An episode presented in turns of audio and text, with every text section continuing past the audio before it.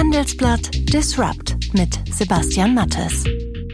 Hallo und herzlich willkommen zu einer neuen Ausgabe von Handelsblatt Disrupt, dem Podcast über neue Ideen, Disruption und die Bildung in der digitalen Welt. Mein Name ist Sebastian Mattes und ich begrüße Sie wie jede Woche aus unserem Podcaststudio hier in Düsseldorf. Und das hören Sie heute bei Handelsblatt Disrupt. Dass wir Durchschnitt oder leicht über dem Durchschnitt liegen, das kann nicht unser Anspruch sein. Wir brauchen einen Aufbruch in der Bildungspolitik und Mittelmaß, selbst gehobenes Mittelmaß, kann für ein Land wie Deutschland ohne nennenswerte Rohstoffe nicht der Anspruch sein. Das hat Bundesbildungsministerin Karliczek schon vor einem Jahr gesagt. Doch von dem ist trotz aller Bekenntnisse und gerade jetzt, wo Corona den Notstand in Sachen Digitalisierung der Bildung umso deutlicher macht, noch nicht viel zu sehen. Auch und gerade wenn es um die Ausbildung für digitale Berufe geht. Eine, die das ändern will, ist Anne-Kjær Bartel. Sie ist Dänin und hat die Flüchtlingskrise vor fünf Jahren zum Anlass genommen, von Berlin aus ein Netz aus Schulen aufzubauen, die kostenlose Computer- und Programmierkurse für Menschen ohne Zugang zu digitaler Bildung anbieten. Für Arbeitslose, Menschen auf der Flucht oder diejenigen, die schlicht kein Geld haben. In ihren Ready Schools werden seither Menschen mit Hilfe von ehrenamtlichen IT-Experten und Firmen wie Microsoft, Cisco oder Klöckner fit für digitale Jobs gemacht. Wir arbeiten mittlerweile mit 80 verschiedenen Unternehmen und das ist wirklich von ganz kleine Unternehmen und Start-up bis zu den großen internationalen Kooperationen. Eine von unseren neuen Kursen in Essen wird es, das ist in Python. Da arbeiten wir ganz eng mit Accenture zusammen und es wird auch bei Accenture ähm, stattfinden und die Accenture Consultants werden da unsere Teilnehmer neue Skills beibringen. Während sich deutsche Politiker über die hohen Downloadzahlen ihrer Corona-App freuen, nach einer Woche waren es schon 13 Millionen, wollen wir nach China blicken. Dort verändern die Apps bereits sehr deutlich den Alltag, aber nicht zum Besseren, wie meine Kollegin Dana Heide in Peking erlebt. Der Code ist auch sehr undurchsichtig. Man weiß nicht, wie der genau zustande kommt, wie der Algorithmus zu seinem Ergebnis kommt. Es gibt auch da immer wieder Probleme, dass Leute einen, zum Beispiel einen roten oder einen gelben Code haben und nicht, sich nicht erklären können, warum sie den haben, weil sie vielleicht gar nicht in einer anderen Stadt gewesen sind oder keinen Kontakt hatten mit Infizierten. Und am Ende kümmern wir uns noch um den deutschen Mittelstand. Der ist, wie wir zuletzt auch bei Disrupt mit Blick auf eine aktuelle Studie berichtet haben, immer noch in großen Teilen weder innovations- noch digitalisierungsfreudig. Aber so mancher im Mittelstand hat das erkannt und will etwas dagegen tun. So hat die Firma Fissmann ein sogenanntes Innovationsökosystem gegründet, das die digitale Transformation des Mittelstandes vorantreiben soll. Was das bedeutet, das bespreche ich gleich mit dem Chef des Maschinenraums, so heißt nämlich die Initiative, Tobias Rappers. Wir haben uns ähm, mit dem Maschinenraum das nicht allzu kleine Ziel gesetzt, den deutschen Mittelstand und die deutschen Familienunternehmen fit für die Zukunft zu machen und agieren als Plattform vom Mittelstand für den Mittelstand, um die Unternehmen zu befähigen, die ähm, Zukunft besser zu verstehen und auch mutig zu gestalten. Sie hören Handelsblatt Disrupt und nach einer kurzen Werbeunterbrechung sind wir zurück. Dieser Podcast wird präsentiert von Microsoft Teams. Gemeinsam an Dateien arbeiten, chatten und Meetings abhalten, auch wenn die Mitglieder des Teams an verschiedenen Orten sitzen. Mit Microsoft Teams ist das einfach und sicher möglich. So können Teams ihr volles Potenzial entfalten. Mehr Infos unter microsoft.com/teams. Als Anne-Kjær Bartel im Herbst 2015 mit Menschen in Flüchtlingsunterkünften sprach, hatten viele Menschen vor allem einen Wunsch, sie wollten einfach nur arbeiten. Gleichzeitig ist sie bestens in der IT-Szene vernetzt und kennt die Not vieler Unternehmen, IT-Fachleute zu finden und ihre leeren Stellen zu besetzen. Da dachte sie, daraus lässt sich etwas machen und gründete 2015 die Ready School of Digital Integration in Berlin und München, wo Flüchtlinge zu IT-Fachleuten weitergebildet werden. Inzwischen bildet ihr Netzwerk aus ehrenamtlichen IT-Experten jedes Jahr rund 1600 Menschen zwischen 8 und 50 Jahren aus. Sie hat Firmen wie Microsoft und Cisco an Bord und im Herbst sollen nun neue Schulen auch in Nordrhein-Westfalen starten. Also höchste Zeit, einmal nachzufragen, was die Ausbildung an der Ready School wirklich bringt. Hallo und herzlich willkommen bei Handelsblatt Disrupt. Vielen herzlichen Dank. Eine Schule, die Arbeitslose, Flüchtlinge und Menschen, die wenig Geld haben, in IT-Fragen ausbildet, um den Fachkräftemangel zu lindern, das klingt ja nach einer schönen und vor allem wichtigen Idee. Aber ist das überhaupt realistisch? IT-Experten haben ja oft eine jahrelange Ausbildung hinter sich. Ja, und ähm, man muss ja irgendwo anfangen. Ähm, klar, je mehr man programmiert, je besser wird man. Aber äh, bei uns geht es zuerst darum, Leute, die überhaupt keinen Hintergrund haben in IT, äh, die richtige Skills zu geben und dann auf die richtige Spur ähm, zu bringen. Also mhm. digitale Skills sind halt sehr, sehr vielfältig und für einige ist die Zukunft in Java, JavaScript, React, für andere ist es IoT, aber man muss zuerst anfangen. Was heißt Redi eigentlich von Redi School? Woraus leitet sich das ab? Ja, das ist eine gute Frage, kriegen wir ganz oft. Und äh, was ich eigentlich am besten finde, ist Leute, wenn die sagen, es klingt doch wie Jedi oder Jedi von Star Wars. Ähm, aber Ready School steht eigentlich für Ready for Digital Integration. Also das ist unser Ziel, dass man bereit ist, um sich digital zu inspirieren. Mhm. Bevor wir da tiefer einsteigen und nochmal nachfragen, wie Sie die Menschen jetzt genau ready machen für diese Skills und diese Zeit würde ich gern mal kurz über Sie persönlich sprechen. Sie haben ja nicht gerade einen einen der erwartbarsten Lebensläufe. Sie kommen aus Dänemark, haben unter anderem in Japan studiert, später dann mal für Samsung gearbeitet, drei Startups gegründet und sind jetzt als Sozialunternehmer in Berlin unterwegs. Wie passt das alles zusammen? Ja, irgendwie ist die rote Faden eigentlich Friedensarbeit, weil ähm, mein Opa kommt ursprünglich aus Deutschland, aber musste Deutschland in 1933 verlassen. Mhm. Ähm, seine Familie wurde mehrfach ins Gefängnis geworfen, weil die überzeugte Pazifisten war. Und ähm, in meiner Familie sind wir halt überzeugt, dass man muss sich aktiv engagieren, dass unsere Welt besser wird. Ähm, und ich bin eigentlich heute nur da, weil jemand sich ähm, um meinen Opa gekümmert hat in, in, in Dänemark. Und für mich, ähm, ich habe ganz früh angefangen, viele Projekte zu machen, viele Leute, Menschen zusammenzubringen, um gemeinsam was zu schaffen. Und ähm, ich bin immer neugierig, will gerne was Neues probieren, was Neues lernen, neue Menschen treffen. Ähm, aber es geht immer darum, dass ich glaube, dass wir können wirklich einen Beitrag leisten und die Welt ein Tick besser und schöner machen für alle. Und was waren das so für Projekte, die Sie auch schon vielleicht als Jugendliche äh, angestoßen haben?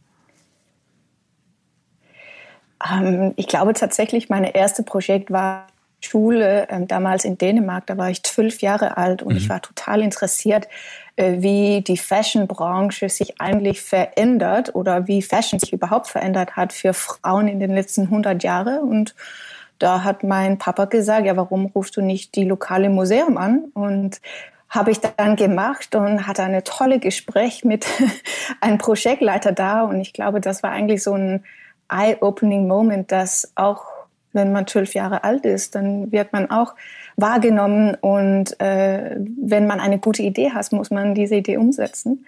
Und ab dann sind meine Projekte eigentlich nur größer und größer geworden. Hm.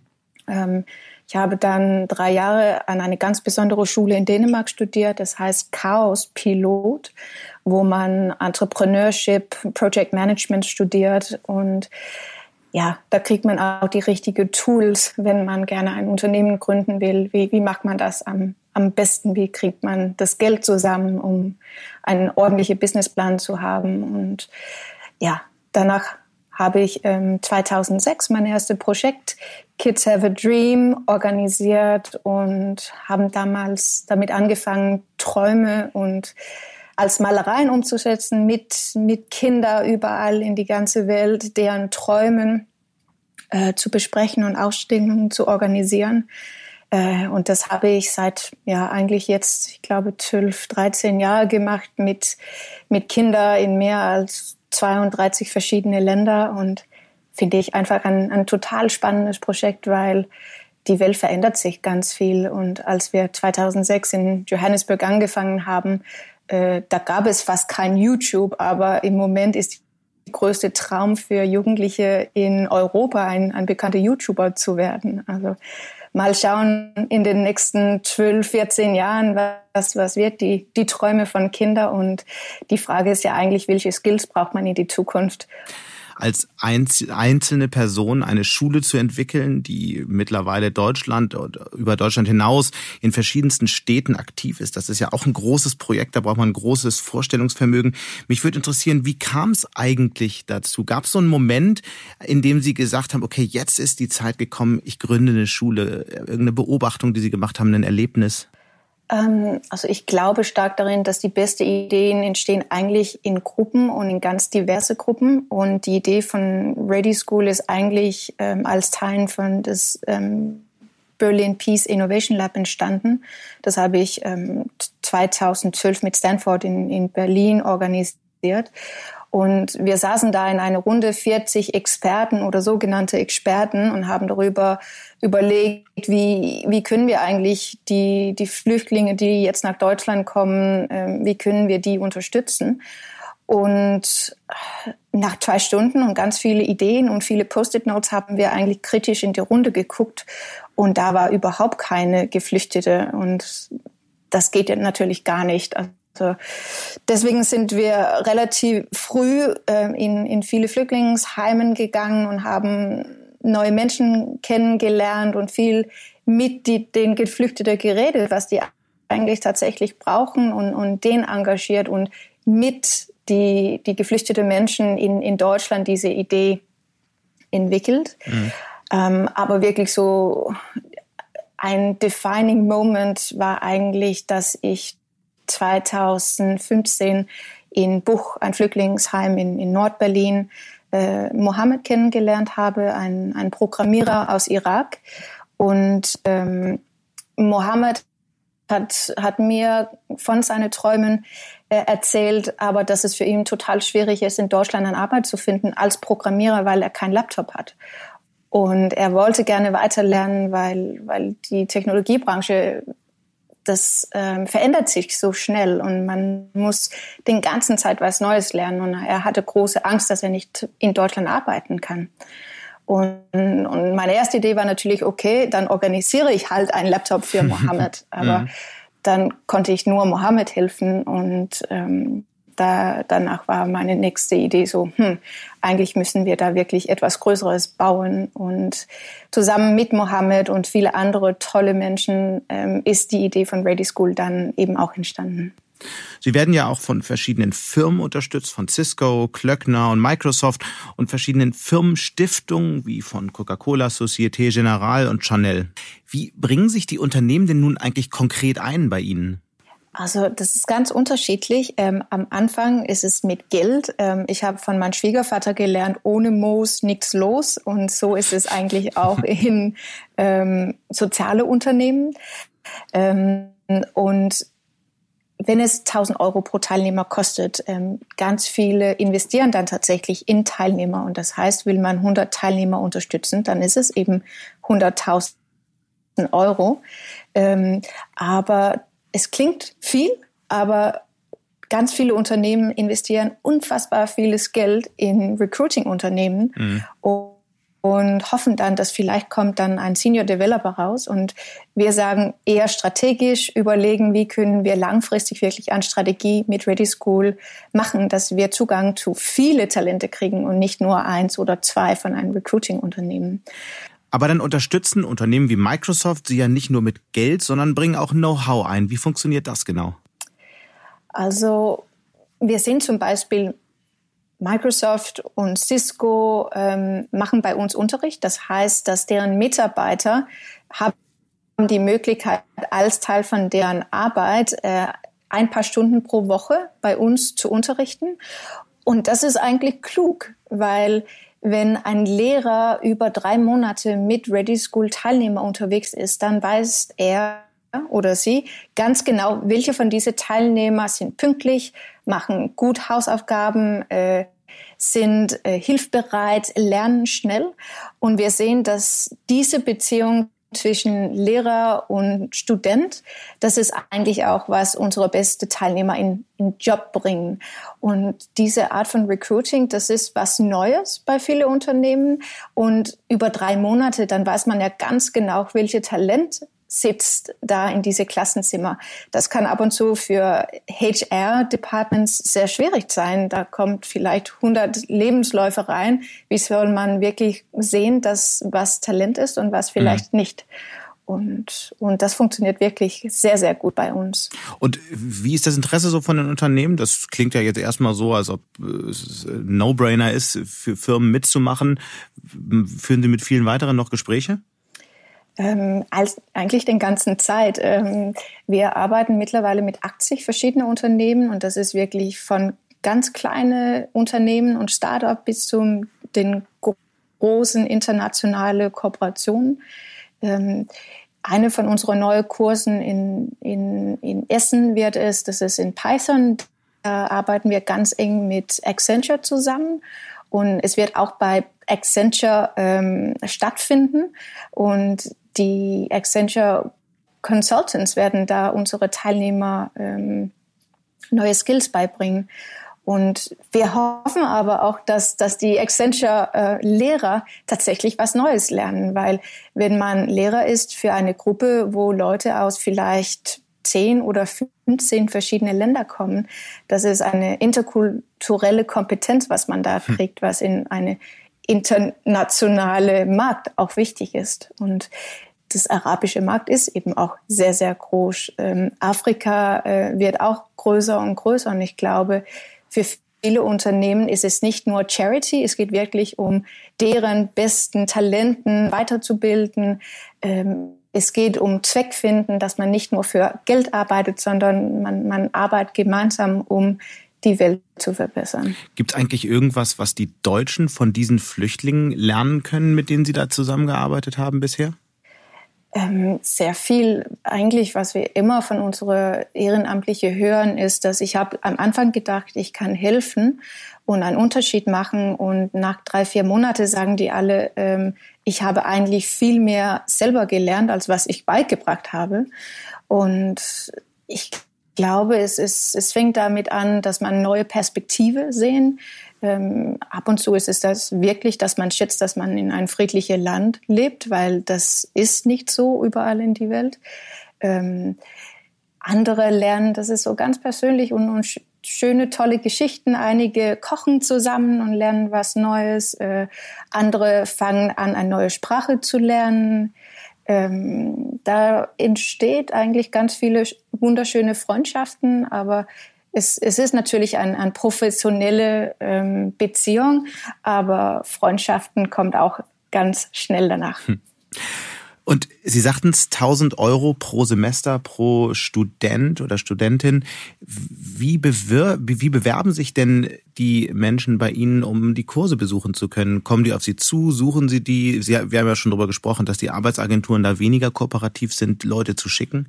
Also wir sehen im Moment, dass ungefähr 40 Prozent von unseren neuen Teilnehmer ähm, kommen über Mundpropaganda. Das heißt, unsere ehemalige Teilnehmer sagen deren Freunden Bescheid, äh, schaut dich Ready School an, das ist echt super. Ähm, und danach ist es so eine Mischung, ich glaube, 30 Prozent über den sozialen Medien mhm. hören dann von uns. Ähm, und man bewirbt sich ähm, über unsere Webseite, also readyschool.org. Ähm, und dann gibt es einige Fragen. Es dauert so ungefähr eine halbe Stunde, äh, alle diese Fragen zu antworten. Danach gibt es ein Interview mit einem Lehrer, wenn man sich für Python äh, sich bewirbt, dann muss man mit einem Python-Lehrer sprechen für ungefähr 15 Minuten, dass wir sehen, welche 20 Leute sind die besten eben für diese Python-Kurs. Und ähm, das funktioniert im Moment sehr, sehr gut. Wir kriegen viel mehr äh, Bewerber, als was wir Plätze haben. Im letzten Semester in Berlin hatten wir mehr als 1000, die sich für unsere High-End-Tech-Kursen beworben haben. Und leider konnten wir nur 200 einen Platz geben. Aber ist ja eine schöne Problem für uns zu haben. Und das bedeutet auch, dass, dass nur die Talente kommen in unsere Programme rein. Und mittlerweile äh, absolvieren ja, wenn ich das richtig erinnere, etwa 800 Schülerinnen und Schüler äh, jedes Jahr die Ready School. Ähm, was lernen die eigentlich? Welche Kurse können die besuchen und wie ist der Zeitaufwand ungefähr, wenn man die Schule besucht? Also wir haben im Moment ähm, so drei, drei Tracks, kann man sagen. Wir, wir machen Kinderkurse, ähm, wir machen Kurse insbesondere für Frauen und wir machen so High-End-Tech-Kurse. Mhm. Und in jeder von diesen drei Tracks gibt es äh, dann verschiedene Skills, was man da lernt. Also in unserer High-End-Track gibt es Web Development, also man fängt da mit, mit HTML, CSS an. Ähm, es gibt einen IoT-Track für, für die, die sich mehr so Richtung Hardware interessieren. Mhm. Ähm, wir haben einen Data Science Track mit Python, ähm, einen UX Track ähm, für die, die so das ganze Gestalten schön finden, weil man braucht so viele verschiedene Persönlichkeiten und Skills in, in die digitale Branche, dass wir versuchen auch so vielfältig zu sein wie die digitale Branche. Und dann ist jeden Tag Schule oder einmal die Woche? Ist es äh, berufsbegleitend oder wie, muss ich mir das vorstellen? Ähm, es sind tatsächlich von von deinem Kurs ab, aber die meisten Kurse sind zweimal der Woche für zwei Stunden, wo man Präsenzunterricht macht. Im mhm. Moment ist das natürlich alles online äh, wegen Corona, aber normalerweise ähm, kommen dann ungefähr 20 Schüler zusammen, lernen zum Beispiel Java for Beginners. Ähm, und die werden alle von normalerweise so vier bis fünf Mentoren äh, unterrichtet. Die sind alle ehrenamtlich. Ähm, und unsere Lehrer arbeiten ähm, im Startup-Branche oder im Tech-Branche. Und, okay. und genau diese Link zwischen ich bin Student und Teilnehmer, ich möchte was Neues lernen und am Ende möchte ich gerne in Deutschland arbeiten. Das geht viel schneller, wenn dein Lehrer ähm, vielleicht äh, bei Microsoft mhm. arbeitet oder eine tolle äh, Tech-Startup in Berlin. Wenn, wenn du gut bist und schnell lernst, dann krieg, du auch viel schneller einen Job. Auf jeden Fall viel schneller als beim Jobcenter. Wie oft äh, haben Sie denn sowas jetzt gesehen? Also gibt es so ein, so ein paar Karrieren, auf, denen Sie, auf die Sie besonders stolz sind? Ja, ganz viele. Ich habe ähm, heute Morgen unsere neue äh, Erfolgszahlen äh, nachgeguckt und wir sehen, dass ungefähr 35 Prozent von unserer ehemaligen Teilnehmer sind in Vollzeitarbeit. Ähm, 32 Prozent äh, studieren an der Uni und arbeiten nebenbei. Mhm. Also die meisten kommen tatsächlich in Arbeit nach normalerweise zwei oder drei Semesters bei Ready School. Ähm, es gibt viele Erfolgsgeschichten. Ähm, neulich hat, er heißt tatsächlich Guy. Guy hat bei Microsoft angefangen in, in München. Ähm, eine von unseren ersten Studenten, Rami, ähm, hat eigentlich sofort nach einem Kurs bei Ready School ähm, bei Klöckner und Co.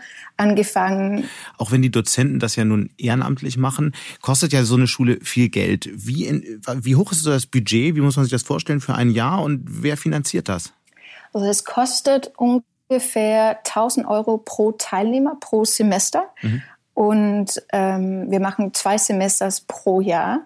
Ähm, und das heißt, dieses Jahr ist unser Budget 1,6 Millionen Euro. Ähm, und die meisten denken, na ja, Schule wird ja natürlich vom äh, Ministerium oder ähm, vom Deutschland bezahlt, aber so ist es leider nicht. Ähm, wir werden von, von ganz viele tolle Unternehmen gefördert. Ähm, wir machen da Partnerships.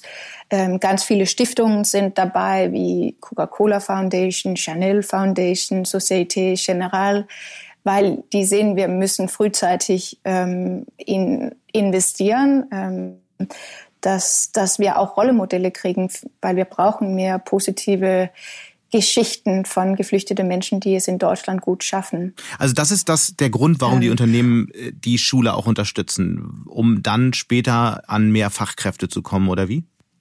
Ich glaube, das ist die, die Hauptgrund. Ich glaube, ähm, mehrere Unternehmen haben Probleme mit ein, ein diverse Workforce.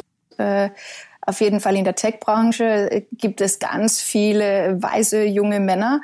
Äh, es gibt nicht so viele Frauen am Anfang. Es gibt nicht so viele Leute mit, mit allerlei verschiedenen Hintergründen, nicht so viele Sprachen.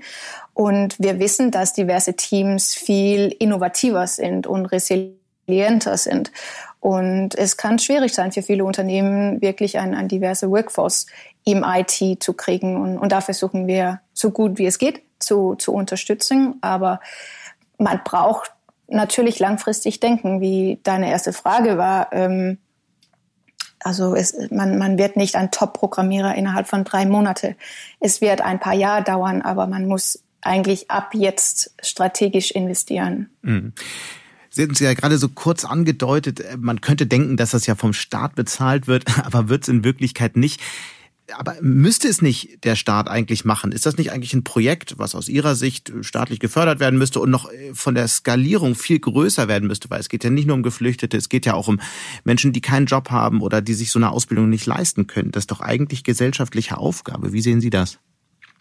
Ich sehe es genauso, aber leider ähm, ist es in der Realität nicht so. Wir, wir haben uns äh, vor zwei Jahren AZV zertifiziert, dass wir mit Jobcenter und Bundesagentur für Arbeit äh, arbeiten können. Das hat übrigens 40.000 Euro gekostet. Also das ist nicht ohne für einen Non-Profit äh, so große Invest zu machen. Aber seit zwei Jahren äh, wurde niemand von Jobcenter und Bundesagentur für Arbeit an uns weitergeleitet.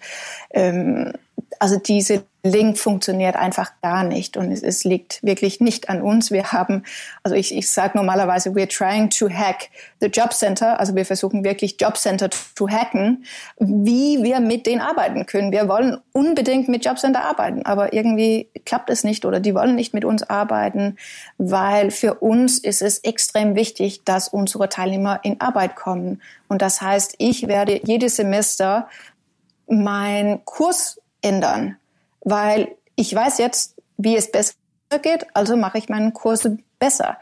Aber Jobcenter sind da sehr, sehr bürokratisch.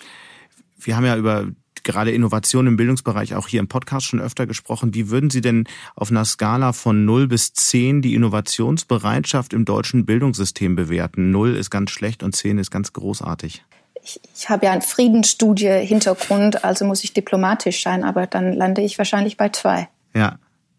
Wie erklären Sie sich das? Aber es, es, gibt, es gibt wirklich viel zu tun. Ich glaube, die, was heißt das, Incentives äh, müssen da ganz, ganz anders werden. Ähm, wir kriegen ganz viele Politiker, die kommen unserer Schule vorbei, machen dann ein Foto und gehen dann weg. Und wir fragen immer, okay, was können wir gemeinsam machen? Welche Töpfer können wir, ähm, wie kriegen wir, wir da finanziell Unterstützung? Und ähm, alle finden, was wir tun, gut, aber es gibt dafür überhaupt kein Geld. Ähm, ich glaube, äh, es ist ja auch gut gemeint in Deutschland, dass man will nicht Fehler machen, aber wenn man keinen Fehler macht, dann macht man wahrscheinlich das größte Fehler. und ich glaube, man muss da wirklich umdenken und anders denken und in viele neue innovative Ideen ähm, investieren, dass ein paar davon wirklich gut werden und groß werden kann. Und im Moment ähm, funktioniert nur Ready School, weil wir großartige Partner haben, nicht wegen äh, Unterstützung mhm. von, von Ministerium. Ich wünsche mir das tatsächlich. Wir, wir laden Politiker ein, aber nach einem Pressefoto funktioniert da das nicht so richtig. Und Gibt's ich wünsche mir da hm. viel mehr Mut. Sie haben es ja gerade gesagt, Sie sind jetzt neuerdings in Duisburg aktiv, also sind gerade in NRW gestartet, bisher in, in Berlin, München und Kopenhagen. Wie ist denn Ihre Vision für die Ready School für die nächsten Jahre? Wo stehen Sie in vielleicht fünf Jahren oder so? Meine große Vision ist, ist eigentlich, dass wir das Beste ähm, Tech-Community haben, die gemeinsam Ideen, Tech-Ideen entwickeln können, um die Welt zu verbessern. Weil in Berlin unterrichten im Moment 500 äh, ehrenamtlich. Wir haben mehr als 2600 Teilnehmer bisher gehabt. Und das wird nur wachsen. Und ich glaube, in fünf Jahren, dann ist es absolut realistisch, dass wir sind eine Community von 5000 Programmierer, äh, die es schätzen, gemeinsam zu arbeiten und die glauben, dass man kann die Welt verbessern. Wie viele Schüler dann ungefähr in fünf Jahren pro Jahr? Oh, im Moment ist es 1600 äh, Teilnehmer pro Jahr und das wird noch größer. Also ich glaube, wir sind in fünf Jahren auf jeden Fall bei 10.000 dann kann man Ihnen nur viel Erfolg wünschen. Das ist ein wichtiges Projekt und wir werden uns sicherlich widersprechen. Äh, ganz herzlichen Dank für diese Infos und viel Erfolg. Vielen herzlichen Dank. Und damit schalten wir nach Peking zu meiner Kollegin Dana Heide, in deren Leben Corona-Apps auf einmal eine ziemlich große Rolle spielen. Hallo Dana. Hallo Sebastian. Bei uns gibt es eine App. In China, sagst du, gibt es inzwischen an die 100. Das ist doch Wahnsinn, oder? ja, genau.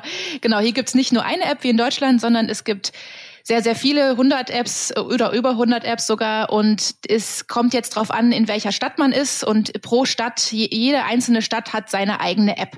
Vor zwei Wochen waren wir äh, kurz reisen und da ähm, mussten wir in jeder Stadt, wo wir waren, mussten wir eine eigene, eine neue App installieren. Das ist ja relativ aufwendig, so hörte sich jedenfalls an. Bei uns hier in Deutschland kann man ja aus Datenschutzgründen selbst entscheiden, ob und wie man diese App nutzt und ob man überhaupt etwas tut, wenn einem gemeldet wird, dass es einen Risikokontakt gibt. Wie sieht es denn in China aus mit diesen vielen Apps? Ja, also de facto freiwillig ist es nicht mehr. Es ist äh, auch nicht gesetzlich vorgeschrieben, aber man braucht diese App, um durch den Alltag zu kommen. Also zum Beispiel muss man die vorzeigen, wenn man in einen Bus einsteigen will oder wenn man ins Restaurant will. Äh, wie bei uns jetzt in dem Fall, als wir gereist sind, äh, bei der Einreise in der Stadt mussten wir die auch vorzeigen. Und wenn da eben gelb oder rot steht, dann kommt man nicht in die Stadt rein und muss sofort in Quarantäne. In Deutschland ist das ja alles freiwillig. Man kann also selbst entscheiden, was man mit den Informationen tut. Wird das in China irgendwie kontrolliert von irgendwem, von irgendeiner Behörde? Nein, der Code ist auch sehr undurchsichtig. Man weiß nicht, wie der genau zustande kommt, wie der Algorithmus zu seinem Ergebnis kommt. Es gibt auch da immer wieder Probleme, dass Leute einen, zum Beispiel einen roten oder einen gelben Code haben und nicht, sich nicht erklären können, warum sie den haben, weil sie vielleicht gar nicht in einer anderen Stadt gewesen sind oder keinen Kontakt hatten mit Infizierten oder einfach sich nicht erklären können, warum es da, warum es da, warum sie diesen Code haben. Und was den Datenschutz angeht, ja, man muss da sich bereit erklären, sein, zum Beispiel sein Standort, dass der Standort abgefragt wird und wo die Daten am Ende hingehen und ob sie dann wieder gelöscht werden. Das wird nicht kontrolliert, das kann man nicht nachvollziehen. Es gibt hier auch Kritik daran. Äh, es gibt hier auch zum Beispiel der Baidu-Chef hat letztens das angemerkt, dass es äh, eine Möglichkeit geben muss, dass diese Daten dann auch wieder gelöscht werden. Aber im Grunde weiß man es nicht. Man weiß auch nicht, welche Behörden da genau Zugriff haben. Es ist alles sehr undurchsichtig. Das heißt, man hat auch gar keinen Überblick darüber, ob die Daten wirklich nur genutzt werden, um ein Corona-Risiko zu reduzieren? Genau, also man weiß im Grunde nicht, welche Daten genau erhoben werden und wer Zugriff auf diese Daten hat. Bei dieser Einverständniserklärung, die man da anklicken muss. Äh, die, da, da steht einfach nur, es wird geteilt mit den relevanten Behörden oder mit den relevanten Stellen. Aber wer genau das ist und wann genau die Zugriff haben, das weiß man nicht. Und da haben eben die Behörden hier auch weitreichende, weitreichende Zugriffsrechte und die dann auch immer häufig nicht, nicht nachvollziehbar sind. Aber Dana, sag nochmal, wie funktionieren diese zahlreichen Apps eigentlich? Ich stelle mir das ziemlich chaotisch vor und eigentlich auch nicht sonderlich effektiv, oder?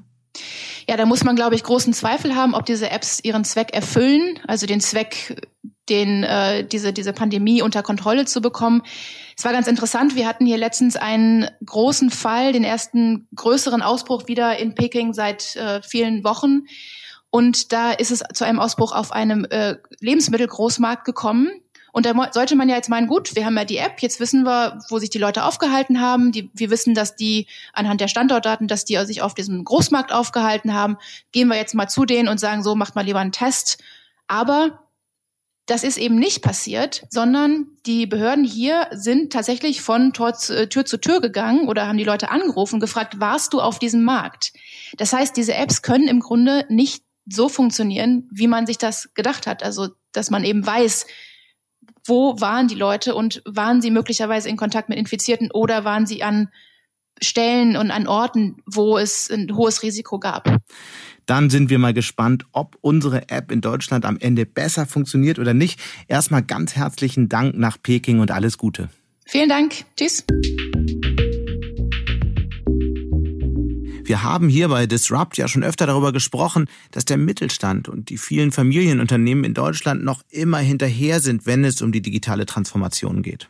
Die Firma Fissmann hat in den vergangenen Jahren einen intensiven digitalen Transformationsprozess durchgemacht und dabei eine ganze Menge gelernt. Unter anderem, dass Mittelständler in dieser Transformation enger zusammenarbeiten müssen. Dafür hat Fissmann im Frühjahr den sogenannten Maschinenraum initiiert. Das ist eine Art Innovationshub, in dem Mittelständler, Startups und sonstige Digitalexperten zusammenkommen, um an Zukunftsstrategien und der digitalen Transformation zu arbeiten. Ist das mehr als nur ein schicker Loft in Berlin und nettes Marketing? Das wollte ich von dem Chef des Maschinenraums, Tobias Rappers, wissen. Hallo, Herr Rappers. Hallo, Herr Mattes. Eine Studie der WHU hat ja neulich ergeben, dass viele Mittelständler und Familienunternehmen nach der Krise schwächer dastehen, weil sie sich vor allem mit großen, also disruptiven Innovationen schwer tun.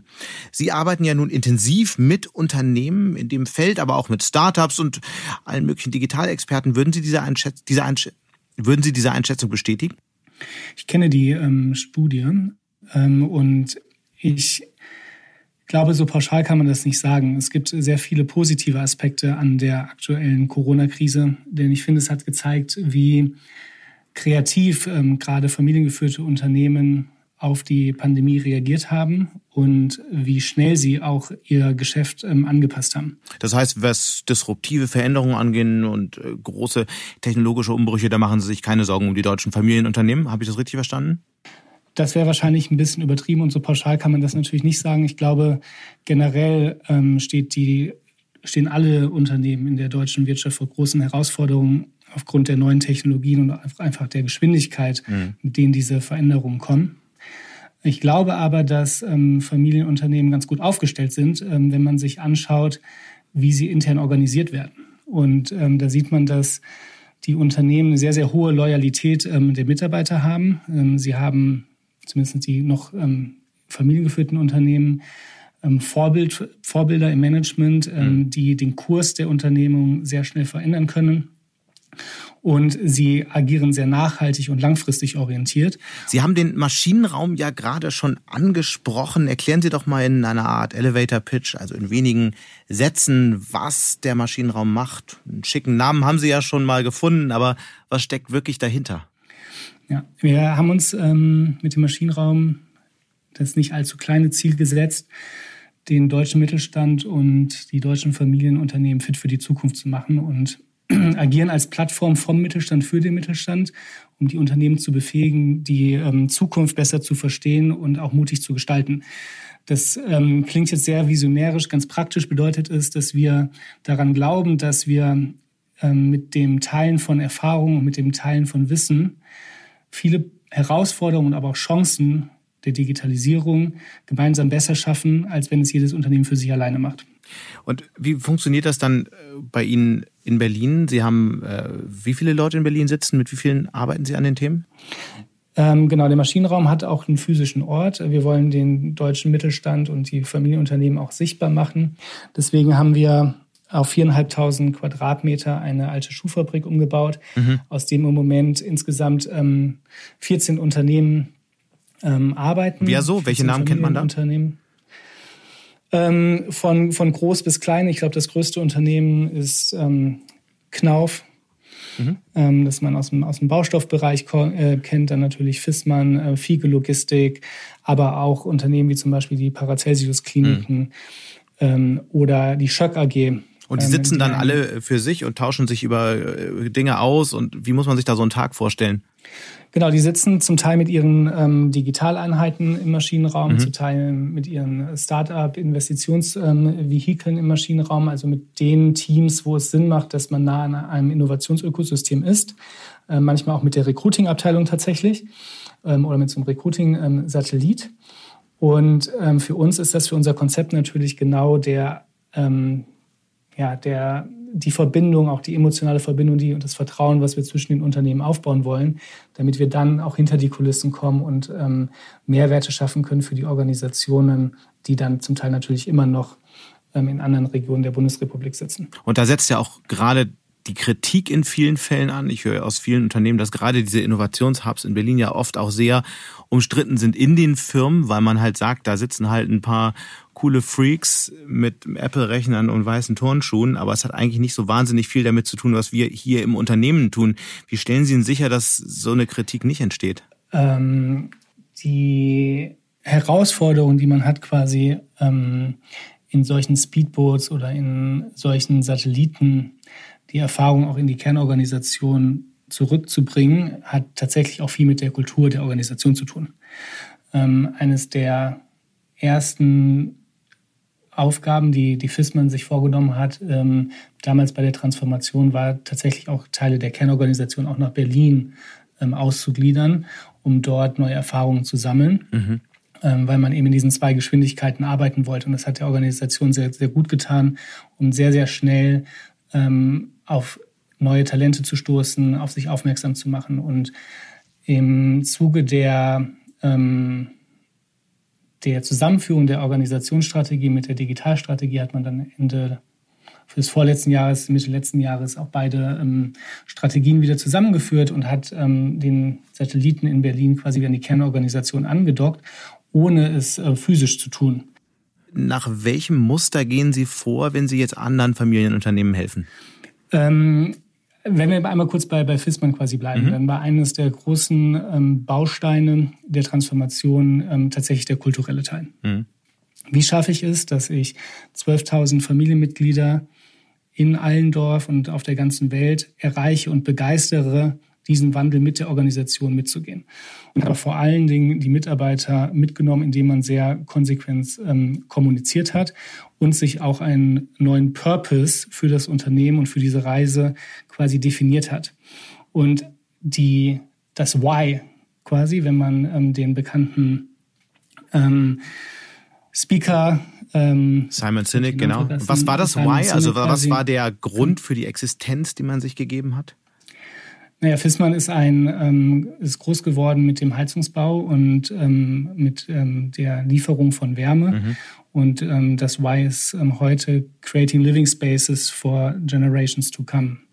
Also Lebensräume für zukünftige Generationen zu schaffen. Und das ist natürlich ein viel, viel größeres, größere Vision und viel größeres Sinnbild, viel emotionaler als ähm, das wo man sich halt vorher quasi gesehen hat. Aber von, genau. von, von diesem Why bin ich noch nicht so richtig beim digitalen Wandel. Also wie sind, sehen jetzt die nächsten konkreten Schritte aus? Warum ist Purpose bei der digitalen Transformation so wichtig? Ähm, der Purpose gibt den Mitarbeitern und auch den Führungskräften Orientierung und hilft Führungskräften tatsächlich auch Leitplanken aufzuzeigen, was erlaubt ist und was äh, nicht erlaubt ist. Dann nennen Sie doch mal ein um Beispiel dafür, weil hm, nennen Sie mal ein Beispiel dafür, weil ähm, das ist ja so ein Schlagwort und man kann es schon fast nicht mehr hören, weil jeder und hat einen Purpose und alles bekommt einen Purpose, aber manchmal sind das einfach auch nur irgendwelche schicken Claims und die führen aus meiner Sicht nirgendwo hin. Also nennen Sie mal ein Beispiel dafür, wo es richtig gut funktioniert hat um die Fissmann-Story jetzt quasi auch weiterzuführen, ähm, Creating Living Spaces for Generations to Come hat sicherlich dazu geführt, dass die Familienmitglieder, die 12.000 Mitarbeiter der Fissmann-Gruppe, ähm, größer gedacht haben, offener gedacht haben, dass sie mit ähm, mehr Motivation in die Zukunft ähm, gelaufen sind oder laufen, dass sie mutiger sind, weil man sich natürlich darunter was viel, viel Besseres und Größeres vorstellen kann, als wenn man sagt, okay, man wird jetzt der größte Anbieter von Klimalösungen. Das hat viel damit zu tun, wie ich mich als Unternehmen auch ähm, positioniere und welch, in welche Richtung ich denke. Nämlich eben nicht nur, ähm, ich baue Heizungen, sondern ich biete quasi Klimalösungen für den kompletten Lebensraum des Menschen an. Wenn man über die digitale Transformation spricht und über die großen digitalen Mächte wie China und die USA, da geht's ja nicht so wahnsinnig viel und nicht so oft um Deutschland. Glauben Sie wirklich, dass der deutsche Mittelstand sich in diesem Technologiekonflikt behaupten wird und äh, echt eine Rolle spielen wird in den nächsten Jahren? Dieses Spiel gewinnen wir nicht, wenn jedes Unternehmen für sich quasi alleine denkt und wir in alten Wettbewerbsmustern ähm, quasi denken, sondern wir müssen über die Unternehmensgrenzen hinausschauen. Wir müssen Wissen teilen, wir müssen Ressourcen teilen, wir müssen Infrastrukturen teilen, wir müssen uns auch den Mut gegenseitig zusprechen und dann ähm, wird das auch was. Ganz herzlichen Dank für diese Einblicke und auf bald. Vielen Dank. Und damit sind wir dann auch schon wieder am Ende von Handelsblatt Disrupt. Wie immer freue ich mich über Ihre Kommentare in der Handelsblatt Disrupt LinkedIn-Gruppe oder senden Sie mir gerne eine Mail. Die Details finden Sie wie immer in den Show Notes. Danke an dieser Stelle auch für die Unterstützung von Alexander Voss und Migo Fecke und Regina Körner von Professional Podcast.com, dem Dienstleister für Strategieberatung und Podcastproduktion. Wir melden uns nächste Woche Freitag wieder. Bis dahin wünsche ich Ihnen eine schöne Woche und interessante digitale und vor allem analoge Zeiten. Ihr Sebastian Mattes.